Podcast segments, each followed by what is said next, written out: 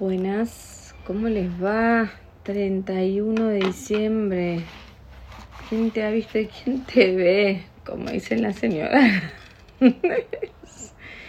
wow, que no hubiera pensado que íbamos a llegar tan rápido a esta fecha, ¿no?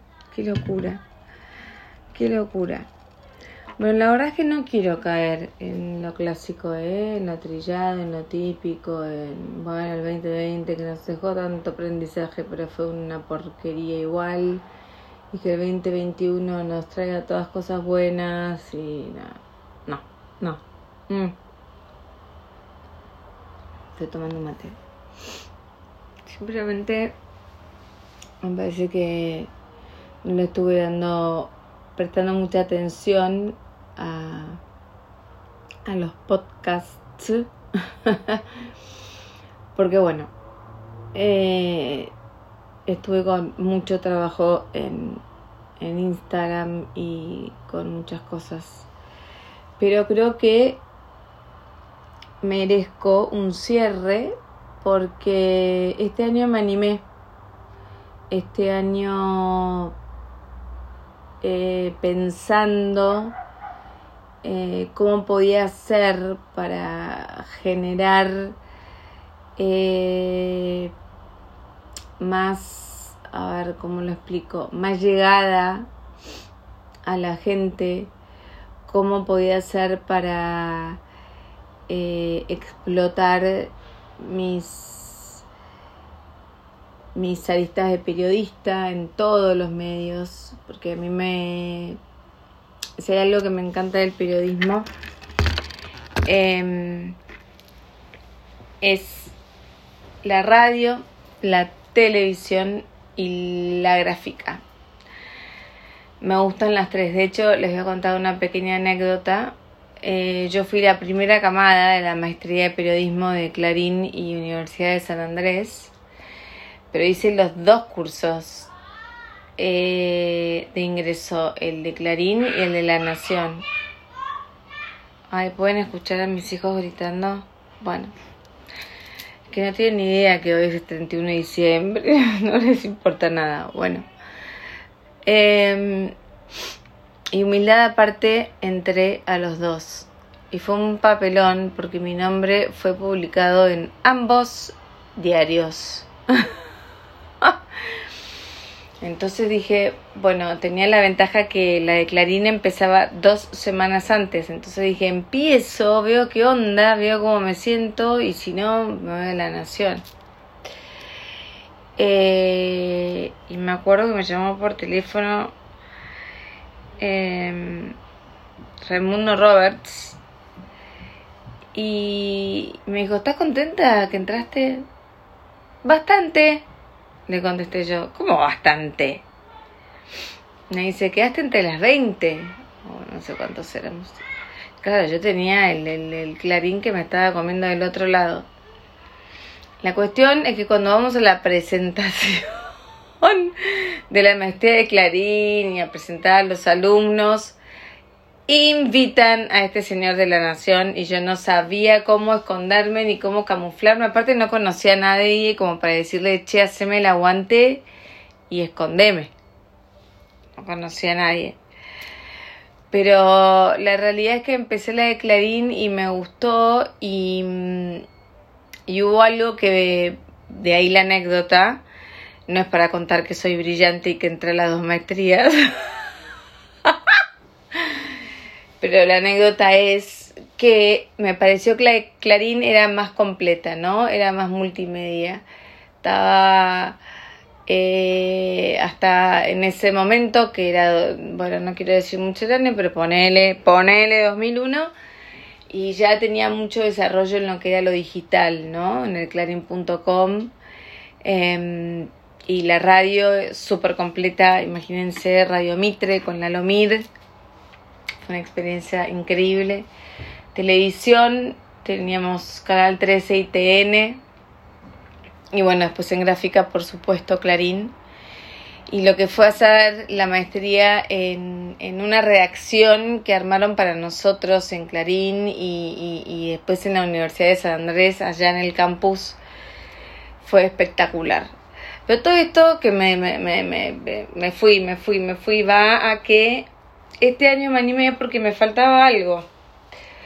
Me faltaba este tema de la radio, ¿no? Entre comillas, en, todo esto que yo me autogestiono. En el Instagram me encontré como una plataforma donde se juntaban muchas cosas que a mí me gusta hacer, como escribir, hablar. Eh, de hecho hice cursos de conducción. Fui a Mar de Fondo, me acuerdo con Elefantino. Hice cursos de conducción en televisión.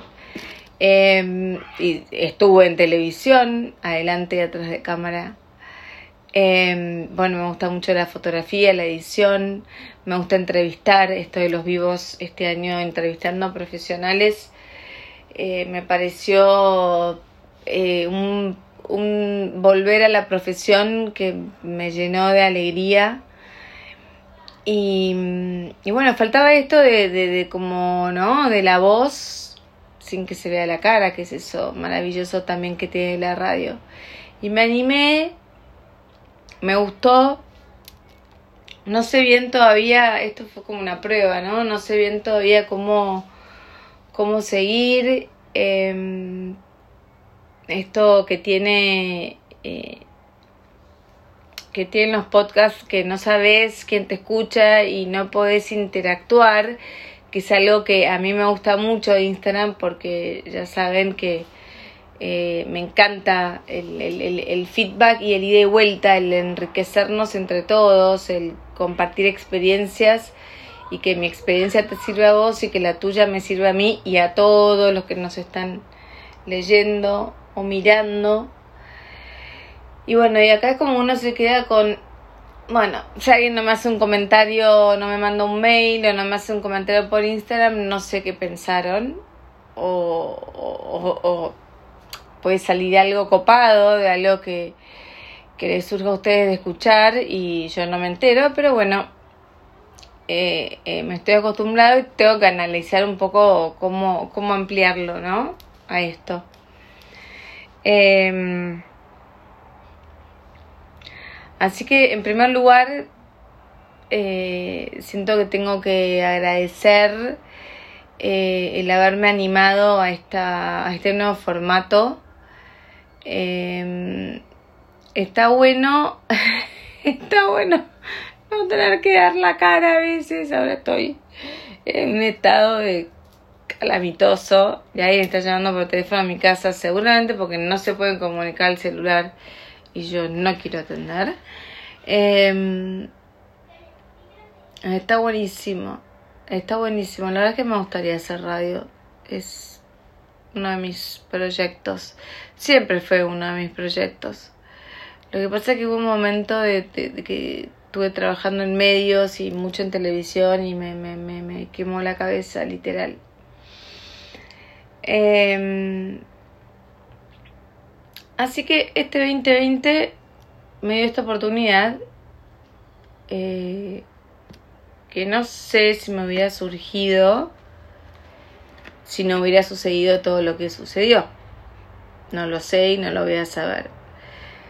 Pero puede que sí, porque siento que en el encierro, en el aislamiento, tuve que sacar un cuaderno y decir, bueno, a ver, ¿para dónde voy? ¿Para dónde voy? ¿Qué hago estando encerrada? ¿Cómo hago para llegar a la gente? ¿Cómo hago para seguir haciendo lo que me gusta? Bueno, me encantó esto, el podcast.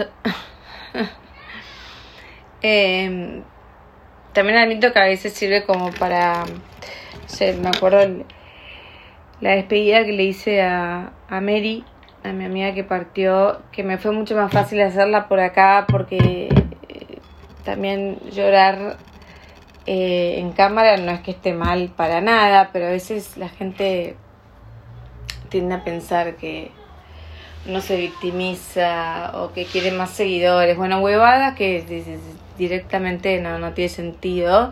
Y la verdad que me chupo un reverendo egg lo que me digan, pero la verdad que sí que me es más fácil también en esos casos por ahí hacer la descarga por acá.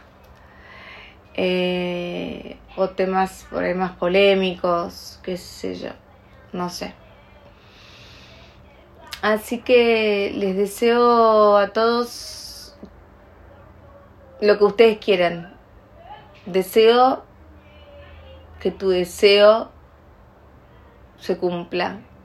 Deseo que todo lo que deseas eh, se haga realidad. Y sobre todo te digo gracias. Mm, porque seguramente creo que el público que llega hasta acá, hasta los podcasts, es un público que me sigue en Instagram, porque si no, no sé bien cómo te descubren, la verdad no tengo ni idea. Así que doble gracias, porque me fumás en Instagram y me fumás acá. O sea, lo tuyo es espectacular. Y mm, para mí es una fecha especial porque eh, más allá de, del año en sí, para mí el 31 de diciembre es como un cierre. Eh, este año me lo voy a tomar muy tranquila, muy tranquila. Calculo que a las 12.05 voy a estar durmiendo, pero también tiene que ver eh, con una cuestión energética. Em, recién hice una activación con Ceci y, nos explicó algunas cosas y me interesa mucho la verdad, terminar el año, mis hijos obviamente hasta las 12 no van a aguantar, con lo cual eh, lo que me importa son ellos, el, abrazo con ellos, que se los daré cuando se van a dormir y se los daré mañana, el año que viene. Em, así que voy a hacer eso, voy a eh, conectarme mucho conmigo misma. Eh, en las últimas horas del día voy a activar, eh, voy a agradecer y, y, me voy a ir a dormir. Me voy a ir a dormir, a dormir con la energía de, de un cierre, que puede también ser un poco intensa, eh, porque obviamente hay cosas que no nos gustaron para nada, por no decir malas palabras, de este 2020. Y eso quiero. Quiero un año nuevo, un, eh, perdón, un 31 de diciembre para mí. Para mí. Por eso la verdad es que eh, rechacé varias invitaciones y para nada de mala onda, pero no estoy como en la movida de, de juntarme, de festejar, de comerme todo, de chupar y... No, no, no, no, no, no estoy para eso. Estoy para estar con mi familia hasta el momento en que mis hijos aguanten y después para hacer toda esta introspección interna